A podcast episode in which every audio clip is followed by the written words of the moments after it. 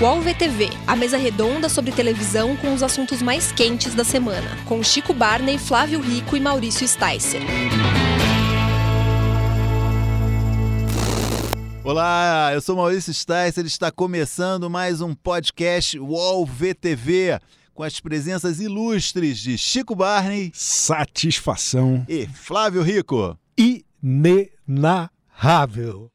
Hoje com uma entrevista exclusiva com Fábio Porchat, que está fazendo sucesso enorme em diferentes mídias, com diferentes produtos, que vai nos contar o segredo para conseguir fazer cinco coisas ao mesmo tempo. E a gente vai falar também de Amor de Mãe, que começou há poucos capítulos, mas já dividiu a opinião dos nossos podcasters. A gente está aqui agora com o Fábio Porchat, possivelmente a pessoa que mais trabalha hoje em dia na televisão brasileira. O cara tem programa na Netflix, no GNT, no Comedy Central barra Amazon. É um fenômeno. Quando é que você arruma tanta disposição e tempo, Porchat? É boa, boa tarde, boa noite, bom dia. É porque eu não tenho filho. Isso resolve muito da minha vida. É, então eu, não- eu nem, dei, nem dei os nomes, né? Quer dizer, o Porchat, ele agora está estreando esses dias um novo especial do Porta dos Fundos na Netflix, que vai chamar Primeira Tentação de Cristo. Tá na GNT com Que História é Essa? Que é um, um programa sensacional. Sucesso. Sucesso enorme. Tá na Amazon com a série Homens. Que mais? Esqueci. Ah, o Papo de Segunda, né? Papo de segunda. Papo de Segunda também no GNT. Enfim, Qui- Exatamente. 15 filmes por ano com Mia Mello. enfim. É um pouco isso. Ano que vem tem um filme que eu lanço na, é da- o palestrante que eu fiz com a Dani Calabresa. Aí começam meus filmes no Netflix. O negócio é ter espaço para produzir, espaço para fazer. Eu acho que cada vez mais a gente está encontrando mais espaço. A gente não está refém de uma emissora, né, digamos. Namorar que é bom nada, né, poxa? Não fale só se minha mulher ouve, pode dar problema, viu? O que, que você pode contar desse novo especial, é, que é a coisa mais nova, vai? é, esse novo especial. é, lembrando que o especial anterior, né, o exibido em 2018, acabou de ser premiado com o Emmy Internacional, né, que é o Se Beber Não Sei. Não sei. sei Não sei. não sei. sei. Sei. Não sei. É, que é muito legal. O que, que você pode contar desse novo especial de Natal? Então, esse especial agora é uma história totalmente original, porque o outro, no fundo, era um pouco baseado no Se Beber Não Casa, era uma grande paródia. Aham. Esse é uma história completamente original, é, que eu e o Gustavo Martins escrevemos, é, na ideia de que Jesus foi para o deserto peregrinar e a família organizou uma festa surpresa para ele, para contar para ele que ele é filho de Deus. Só que Jesus volta do deserto com um amigo, Orlando. E aí Jesus não quer ser filho de Deus, Jesus quer mochilar pela, pela Galileia com o seu amigo, fazer malabares de rua. E, e Deus tem outros planos para ele, né? Nossa, já gostei. Eu acho legal porque já era uma tradição nossa do Porta, a gente já fazia os especiais de Natal, que eram sketches é, Aham. sempre religiosas, enfim, no YouTube. E aí eu, quando eu fui lá pra Netflix, foi em Los Angeles que eu vendi essa ideia pra eles. Eu falei, por que, que a gente não faz um especial grandão assim? E os caras compraram, a gente lança, é, lançou ano passado, esse ano, e ano que vem também tem outro. Foram a gente fez um pacotão de três especiais de Natal, ia sempre eu escrevendo. Eu fiz Jesus no último, esse quem faz Jesus é o Gregório, eu faço Orlando, o amigo de Jesus. Ô, Poxa, eu tenho uma curiosidade. Como que funciona hoje a estrutura do Porta dos Fundos? É, vocês venderam para Viacom e aí hoje vocês são, vocês cuidam mais da parte criativa mesmo? Vocês ainda são sócios? Como que é o esquema? A Viacom comprou 53% da gente, então eles têm a parte majoritária, mas todo o controle criativo é nosso. Foi uma exigência que a gente fez quando a gente fez essa parceria com eles. Então a gente conseguiu con- manter o nosso espírito ali dentro, né? Então a gente tem não só os esquetes semanais, inclusive em dezembro a gente está lançando um por dia. É meio Natal, quem ganha o presente é você. Então a gente está lançando um sketch por dia, ou seja, são 31 sketches só em dezembro, mas também as nossas séries. Então a gente começou a jogar tudo para dentro. O Greg News, o programa do Gregório, quem produz é o Porta dos Fundos. Que história é essa Porchat, quem produz é o Porta dos Fundos. Os meus filmes pro Netflix, quem produz é o Porta dos Fundos. Então a gente começou a jogar mesmo os projetos externos, a gente começou a trazer para dentro. A gente tá lá é, pensando criativamente, então a gente está participando das reuniões de roteiro, dos sketches mesmo, e trazendo os projetos longos. Ano que vem a gente tem um reality show para encontrar um novo ator para o Porta. Eu, eu, eu, acho que o grande lance do Porta é sempre se reinventar, sempre criar alguma coisa em cima. Quanto tempo já tem o Porta? Vai fazer oito anos ano que vem. Então, além desse lance do especial, dessas jogadas que você está falando aí, o que, que tem planejado para frente, já que você já pode contar? É, a gente tem a segunda temporada de Homens, que eu estou inclusive nesse momento no set gravando, que eu escrevo e faço como ator também, que a gente lança em abril pelo Comedy Mas é produção do Porta dos Fundos. A gente é, deve lançar uma produção musical ano que vem. A gente fez um, um balão de ensaio, na verdade. Esse ano eu lancei um especial chamado A Guiana Sumiu, é, que eu escrevi, muito bom. que eu fazia o presidente dos Estados Unidos. Era muito divertido e tinha duas músicas, assim. E a gente gostou muito, porque o Gabriel Esteves, que é redator nosso, ele escreve música bem. Rafael Portugal também. Eu tô até pensando se a gente não faz um especial de Natal musical pro ano que vem. Mas, mas a gente arriscar pra música também é uma coisa que interessa. Porque é isso, no fim das contas, assim, é, a gente tem uma empresa nossa, que a gente faz do nosso jeito, a gente tem as nossas maluquices. Por que fazer um, um projeto igual? Para que fazer? Se vai fazer uma série, por que fazer um sitcomzinho? Por... Então, se é para fazer uma série, vamos falar uma série sobre machismo e botar um, um cara vestido de piroca e, e pensar umas coisas malucas. É isso que me interessa, a gente poder criativamente pisar no acelerador, entendeu? Fazer umas coisas é, que talvez não fossem feitas. Porque se você for pensar assim, a Globo, a Globo é a maior de todas, a Globo tem um poder imenso. Mas o que, que será que a Globo não pode falar e que eu posso? Isso e tem a ver com. Ganhar? Isso tem a ver com. É, é, a Globo foi muito atrás do, do, sucesso do formato do Porta dos Fundos. Acho que o Zorra hoje, até o formato de merchandising, é, é muito calcado no que, no que vocês fazem desde 2012. Assim. Então tem um pouco a ver com é, é, fugir dessas comparações, ser, ser o primeiro a fazer em algum sentido? É uma coisa de inovar mesmo e de, de poder criativo transgressor. A gente, é, a, a, imagina, olha pô, a, a, máquina de guerra que é a Globo, né? Quer dizer, eles podem fazer o que eles bem entenderem. E acho que o que o Porta pensa é, mas o que, que será que ninguém pode fazer só a gente?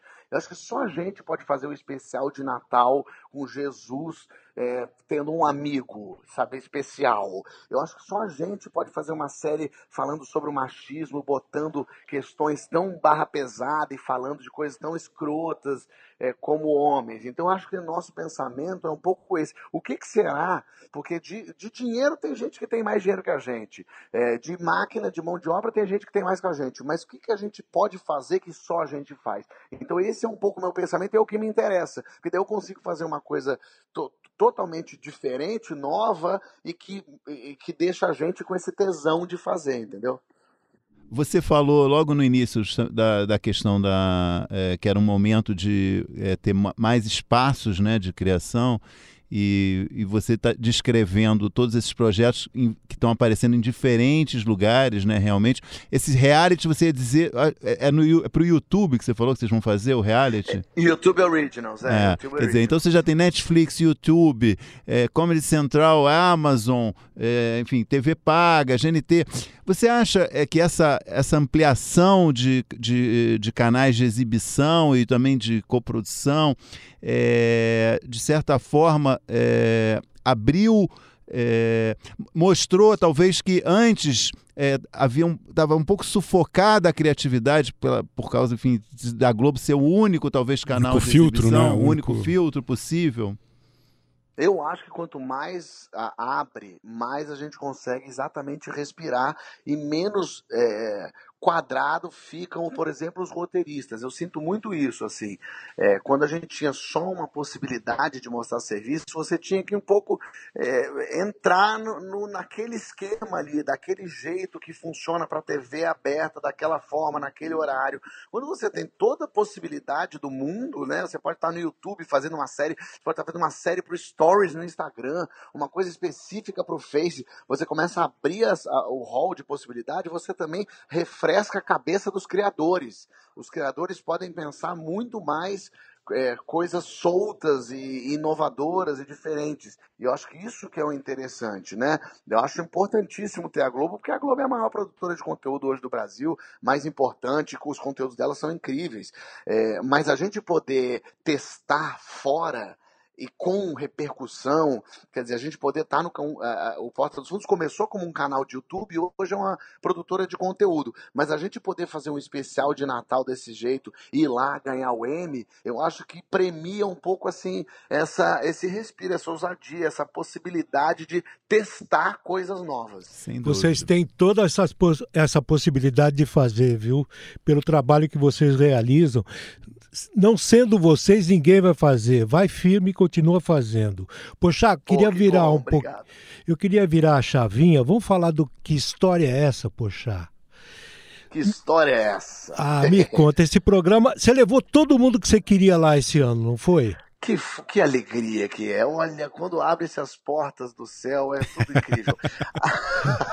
Porque, verdade... Aonde fica o céu, poxa? O céu é na possibilidade absoluta de tu, todo mundo pode. Quer dizer, a, Ivete foi, aí vai o Luciano Huck, e vai o Cauã, e eu posso levar pessoas que eu já podia levar do outro programa também. Então, na verdade, é, é, é um, é um programa que eu tenho liberdade absoluta, total. Não é na TV aberta aberta, na TV fechada. Eu quis criar justamente a coisa das histórias, porque é o que mais me interessa. E eu acho que assim, eu estava fazendo talk show, eu adorava fazer talk show, mas era eu em função a serviço daquele formato. Quando eu crio que história é essa Porchat, é o formato a meu serviço. O que, que eu sei fazer? Eu sei contar história, eu sei ir no meio da galera, eu sei improvisar. Então eu criei um formato que eu pudesse potencializar isso em mim, entendeu? Fábio, é, ano que vem a Globo não vai ter episódio suficiente da Tata Werneck para exibir depois do BBB quinta-feira. É, é, será que o Que História é essa, Porchat, vai cavar aí algum espaço na TV aberta? Ninguém ainda falou nada sobre isso comigo e então não faço a menor ideia. Acho que seria ótimo. Eu adoraria estar na TV aberta, adoraria estar na Globo. Acho que o programa encaixa assim, acho que funciona.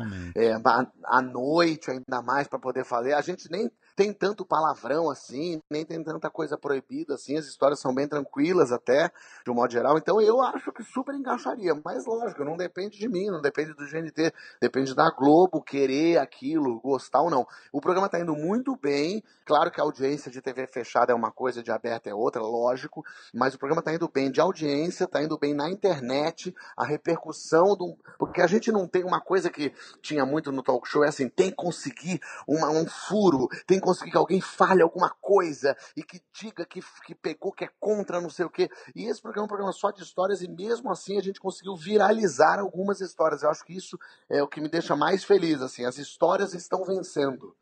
E você falou que tem um céu, né? Naturalmente deve existir um inferno, né? Você não quer falar o sobre inferno. ele, né? Deixa ele quietinho lá, não vamos atiçar. Eu já vou pra ele que eu tô fazendo especial de Natal do Porta. Então tá é, você já. Tá e o que história é essa? Já tem segunda temporada assegurada? Já. A gente começa a gravar em março, eu faço de março a dezembro. Aí vai ser o, o, ano todo.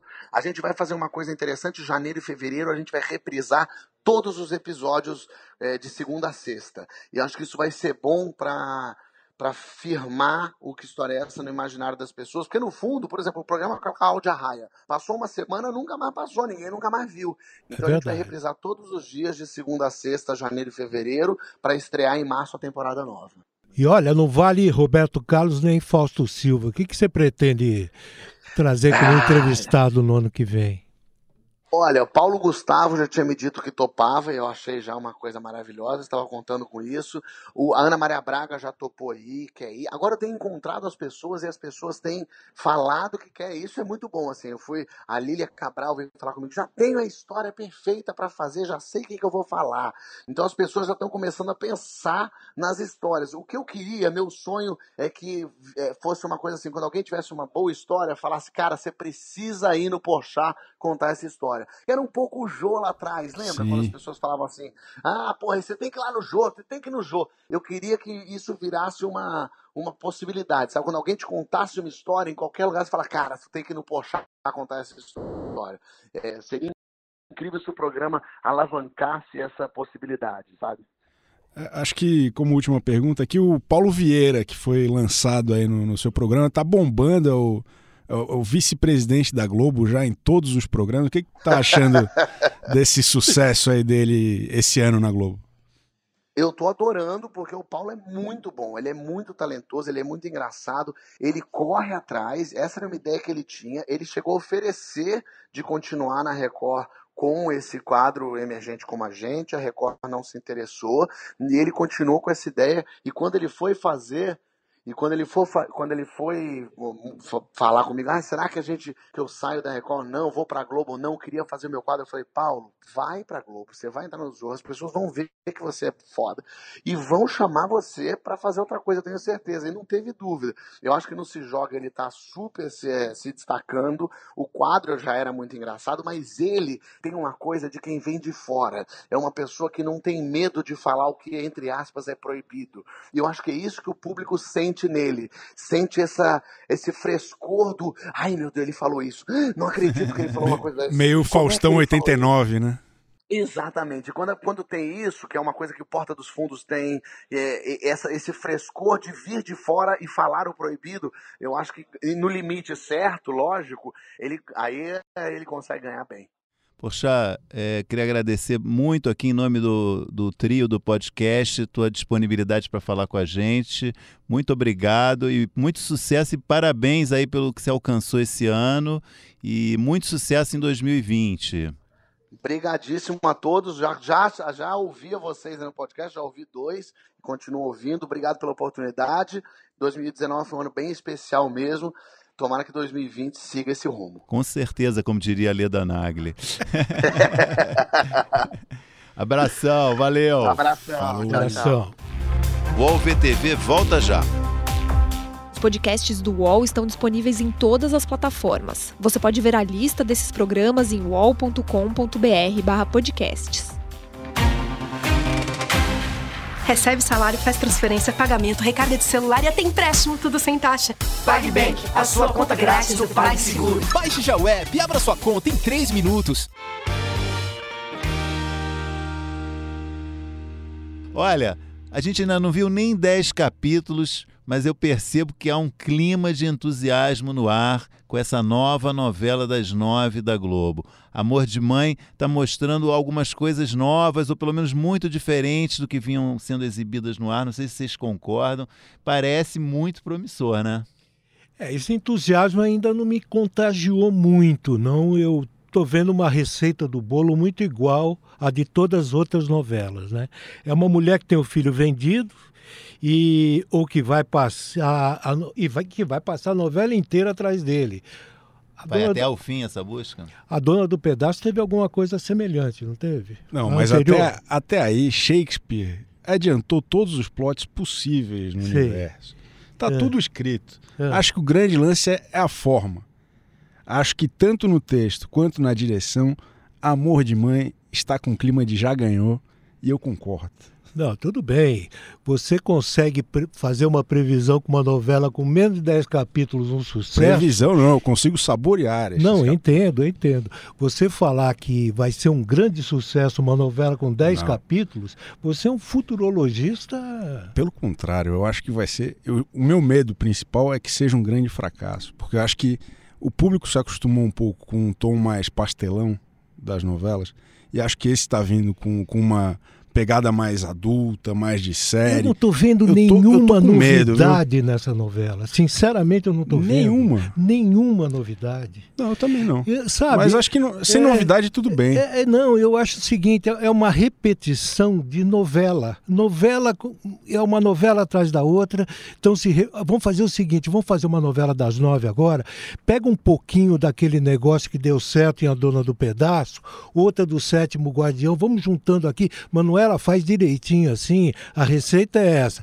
Vê se Não, você não você sai citou bem. a Manuela Dias, autora, que aí já é um ponto acho, original. O texto dela é incomparavelmente melhor do que o texto da novela anterior do nosso querido Valcir. E até se Os diálogos são mais bem elaborados. o último grande Eu sucesso acho de que vocês audiência são de... muito precipitados. Vocês viram uma novela de 180 capítulos e já tem uma opinião formada Não, eu- sobre ela, eu- é perfeito. Não, eu não Agora, tenho, não, com não. 10 capítulos, vocês já, di- já, já afirmarem que a novela é melhor do que a outra, que o autor é melhor do que o outro, eu acho meio precipitado, Não, hein? a gente está falando aqui, eu falei bem claro isso na É o recorte, apresentação. é São 10 do- menos de 10 episódios, há um entusiasmo. A gente está aqui justamente tentando entender por que, que há esse entusiasmo. O que, que, tá, o que, Eu- que há de então- novo, então o que, que há de diferente. E Vamos fazer o E seguinte. acho que a construção de clichês de maneira bem executada Ah, é o sucesso de Avenida Então- Brasil. Era uma, era uma história perfeitamente. é, mas só contada seguinte, várias vezes, mas muito bem contada e por isso foi tão elogiada seguinte, e tão lembrada até hoje. Manuela Dias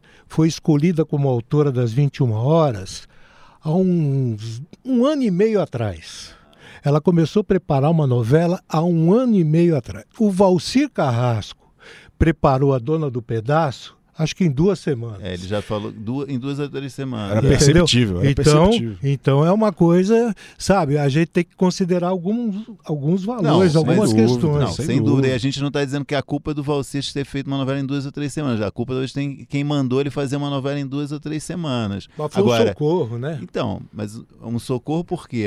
Mas um socorro que deu certo. Um socorro porque tinham medo de colocar a novela da Manuela Dias antes da hora.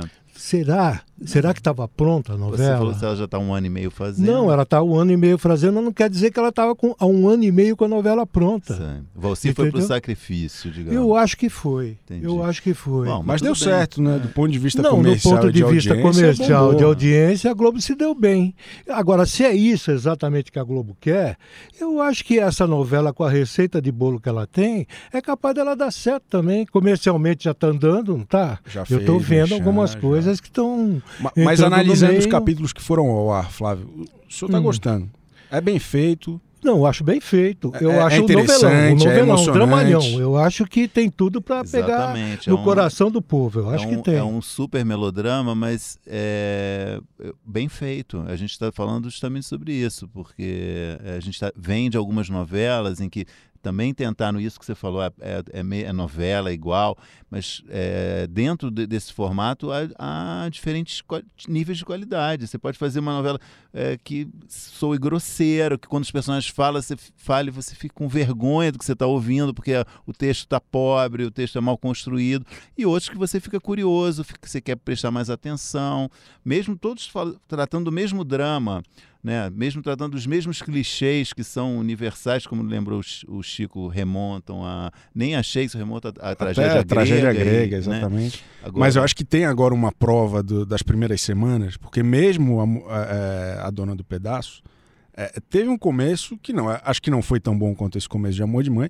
mas que foi infinitamente superior ao resto da É, novela. um prólogo, né? É, é, é, É. Então acho que existe agora a montagem é diferente porque não é uma primeira fase clássica, tem uma série de flashbacks ali para contar, para ajudar a contar o passado dos personagens. Mas acho que agora tem a prova aí do- das primeiras semanas para ver se realmente tem fôlego para se manter em alto nível, porque Não. até agora Não, é, um, eu- é um dramalhão muito bem feito. E eu quero dizer o seguinte: não é que essa forma de eu me colocar, eu estou torcendo contra a novela, Claro. ao contrário. Não. Eu quero. eu Quero mais é que dê certo, é uma autora nova, entendeu? Há uma renovação, há uma necessidade de renovar valores. Se você for verificar, nós temos grandes autores já aposentados, entendeu? Exato. E, e em, em vias D também, né? Em outros em vias D. Exato. Então, essa, essa renovação é importante que Manuela Dias venha com um bom trabalho, Lícia Manzo, que vem depois, também venha, entendeu? E que o horário por nobre da Globo para, é, possa parar de depender tanto do Valci Carrasco e, e, que ele possa até ter umas férias um pouco maiores, que ele trabalha mais que mais que o Pochá quase. Sem dúvida. Vou aproveitar que a gente está falando de Amor de Mãe para ouvir, é, fazer aqui duas perguntas de amigos internautas que enviaram suas perguntas pelo perfil UOL TV Famoso no Instagram. Um já é um que eu já identifico aqui, que é um frequente habituê do nosso programa, que nos ouve e gosta de participar com perguntas, que é o Bruno da ESPM. Ele pergunta: concordam comigo que Regina Casé está interpretando incrivelmente incrível? Apesar da ênfase no incrível, eu concordo. Eu acho que está sendo assim das, um dos destaques da novela, né? Assim, a, a Regina está se entregando ao papel, mostrando qualidades que como atriz que a gente não lembrava, não lembrava. Né? que ela já exibiu em outros momentos e que ficou talvez ficaram sufocados pelo fato de ela ter virado uma apresentadora, Sim. né? E, e, incrível, e acho né? que ela está conseguindo colocar uma ternura nessa história da mãe, que é o grande fio condutora da história que é muito bacana, assim, tem uma sensibilidade muito muito legal. Também, também o texto acho que ajuda bastante. Exatamente, da, tem... da credibilidade. É né? muito bom. E é uma novela que tem Regina Casé e Adriana Esteves, hein? É. Coisa promete, fina. Promete. Coisa fina. A Gel... Gelisa Martins, 78, faz uma pergunta que eu não, não sei responder, mas talvez o Flávio, que é o rei da informação, saiba. O filho da, per, da personagem Regina Casé está vivo? Você pode responder isso? Ah, essa aí tem que jogar a, a moedinha para cima, cara ou coroa. Não dá para saber, não é, sei. Não sabemos. No, no, na sinopse, no, no, no, anúncio dos personagens, dizem que o Humberto Carrão, é o, o personagem que está preso, que, que é, foi criado pela personagem da Vera Holtz, vai ocupar esse espaço. Mas na internet, um, um dos principais debates acho que o mais acalorado é justamente a identidade desse, desse ah, filho. Pode ser truque, na verdade, Humberto Carrão não ser de verdade. a, a tá... grande, a ah, grande teoria, a mais forte, é que o personagem do Chai Suede é o filho, na verdade, e que isso vai dar um rolo lá pra frente. Outra teoria é, é o cara que morreu, né? O, que, o, que o personagem do o irmão, do, o irmão da Isis Valverde. O irmão da Isis Valverde. Né? Então tem uma série aí de possibilidades que a gente pode só imaginar. Talvez, o, talvez a criança tenha morrido mesmo, que é o que se diz hoje. Mas então, eu acho que essa é a chance menor, né? Sempre é, né? Que tem que ter um finalzinho menos deprimente. Bom, acho que era assim, a gente queria só dar um aperitivo de amor de mãe. Já vimos que esse assunto vai esquentar aqui ao longo dos meses, porque temos visões é, diferentes, o que é ótimo aqui para o nosso podcast. E vo voltaremos a falar de Amor de Mãe, que promete ser uma, eu, na minha visão, uma, uma novela que vai emocionar e vai causar, vai causar discussão. Promete. Antes de encerrar, como de hábito, vamos à nossa rodada com os melhores e piores da semana, começando com Chico Barney falando do seu destaque positivo essa semana. O, eu não acho que essa seja a melhor temporada da Dança dos Famosos, um quadro que eu amo, gosto muito. Acho que os participantes não foram os melhores possíveis, mas tem um ponto extremamente positivo nessa temporada e, e destaco dessa semana, que é o Faustão chamando ex-bailarinas para compor o júri técnico. Eu, eu, eu, Isso esquentou o seu coração, né? Eu, eu gosto muito quando uh, os profissionais são bem uh, uh, reconhecidos e acho que foi muito generoso e, e, e, um reconhecimento justo da história que, que bailarinas clássicas como Carol Nakamura, é, é, Taina Grando, Lorena Improta... Já tinham sido chamadas antes, né? Não, a temporada inteira. É. É, toda semana tem uma ex-bailarina lá. Elas, mas em ela... outras temporadas do, do, da dança. Mas era um negócio era mais esporádico. Né? esporádico. Agora Entendi. elas Agora fazem. É uma política da empresa. Elas fazem parte, é, é, é o pós-demissional. e eu achei muito bacana que, mesmo bailarinas que foram demitidas esse ano, Suelen Morimoto, é, Natália Azevedo, participaram, estão participando, estão sendo prestigiadas no Domingão do Faustão. Então é, é muito bacana. Você sabe, fazendo um parênteses, antes de, de, dar a palavra ao Chico, que, que, o Brasil aguarda o seu livro ou o seu documentário sobre as bailarinas do Faustão. Né? Muito em breve. Está é, é, tá, tá previsto. Está em, produção. Está em produção. Tá em produção. Flávio, qual o seu destaque positivo da semana? Júlio Andrade. A breve, repentina, muito rápida passagem dele na novela. Como Amor Sinésio. Sinésio. Eu guardei, acho que é o único nome de personagem que Não, eu guardei. Sinésio. É, é para guardar mesmo. Porque o Júlio vem de trabalhos bons de é forma muito né? seguida, um né? Incrível, o cara, o cara é craque. Muito e eu acho que ele merece esse reconhecimento. O eterno Artuzinho de Passione. Exatamente. Meu destaque positivo vai para a mensagem de fim de ano do SBT. Uma mensagem inclusiva, tentando transmitir uma mensagem é, otimista a favor de minorias, a favor da, de coisas bacanas, muito em contraste com o que foi o SBT ao longo de 2019. Mas passando... é, é, carbono zero, é para dar uma equilibrada. Mas não, É não para zerar, né? não é poss- não, não seria injusto não registrar aqui a qualidade da mensagem. Vamos então agora ao momento mais aguardado, que é a nossa nota zero, os piores da semana, começando com Chico Barney. Olha, essa é nota zero com estrelinha, viu? É Eu, a Vó e a Boi, que estreou no Globoplay é, semana passada. Gosto muito do texto do Falabella, acho o cara fora de série. É, mas, cara, essa série aí nada funcionou. É baseada, é, já se falou muito, até a Globo tá usando na divulgação.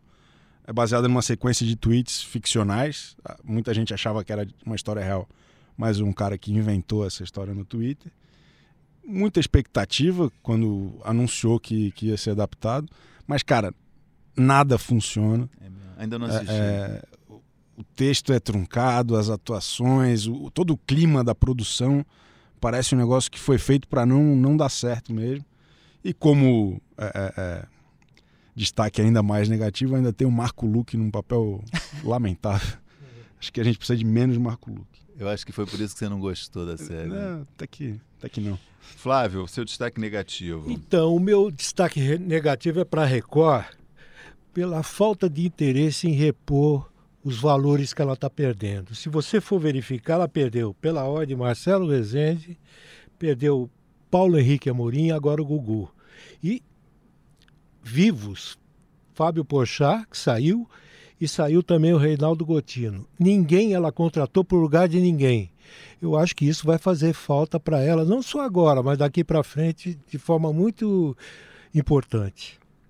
Meu destaque negativo, já que você- mencionou Gugu, é para a dificuldade que o SBT tem de se comunicar com a sociedade. Né? Quer dizer, essa questão toda da, da, da cobertura do velório do Gugu, que o SBT foi super criticado, a emissora não conseguiu em nenhum momento vir a público e explicar a sua posição, o que, que ela pensava, o que, que ela queria, né? que é um absurdo uma empresa de comunicação que não consegue se comunicar. É, é. Né? Acho Uma um- caixa preta do Silvio Santos. é, ali, né? pois é. Enfim, fica aí o meu destaque negativo. Uma coisa simples de resolver, né? Imediatamente falar, dizer o que, que pensava, o que, que não pensava, mas fica uma coisa né, truncada, notinhas. É, como informação é o seguinte, imediatamente após a divulgação do acidente com o Gugu, veio uma ordem, uma ordem de cima, que vocês devem imaginar É. de quem, Não, então. para que fosse imediatamente suspensa qualquer informação. então, o Até meu, o Fofocalizando se sentiu barrado. meu, meu então. ponto, Flávio, é a dificuldade que o, Sil- que o SBT e o Silvio têm de comunicar à, à sociedade o que, ela, o que eles pensam. Isso que você falou, todo, jornalistas todos sabiam disso, mas por quê, como, né? Tornar isso público, isso eu- facilita o- a o que- compreensão das pessoas. O que o Silvio acha, e isso ele já se manifestou, é o seguinte, que ele não gosta de exploração em cima de morte de pessoas. Então ele achou Mas que... o SBT já explorou a morte de pessoas, né? Já É, fez ou- coberturas no- extensivas de morte de pessoas, né? Lembra alguma? Pô, o cara, o criador do Chaves, com um dia na televisão. A própria Hebe A Camargo. Hebe teve um- Camargo tem uma cobertura enorme. Eu não lembro da É, Hebe, sinceramente. Teve, é. Com licença, tem um tempinho aí para efeméride, rapidamente, da semana? Por favor, Chico Barney. Estamos há 11 anos e dois meses sem nenhuma produção inédita de Carlos Lombardi na Globo. É um negócio que eu venho denunciando aqui semana após semana. Depois de Guerra e Paz, que foi o último trabalho dele na Globo, ele só fez uma novela em 2013 na, na Record, Pecado Mortal. Já falei aqui, volto a frisar, a TV brasileira precisa de Carlos Lombardi. Hashtag é, Volta free, Carlos free Lombardi. Carlos Lombardi, volta Carlos Lombardi, denúncia, protesto. Acho que a gente tem que trazer ele aqui qualquer dia desse. Vamos, Ótima ele é bom, bom autor. E com, essa, com esse grande momento, grande lembrança do Chico Barney, eu encerro mais um podcast UOL VTV. Obrigado a quem nos ouviu. Até a próxima semana. Mas acho que foi, ficou legal, né? Pô, que- tá- nossa, o programa tá quente. Não, e foi bom para... É. Faz tempo que a gente não fala de A Fazenda, então tem que. arranjar outro motivo para briga. Antes de encerrar, vamos ao nosso. O AlvTV tem apresentação de Chico Barney, Flávio Rico e Maurício Sticer, edição de áudio de Jefferson Barbosa e coordenação de Débora Miranda e Juliana Carpanês.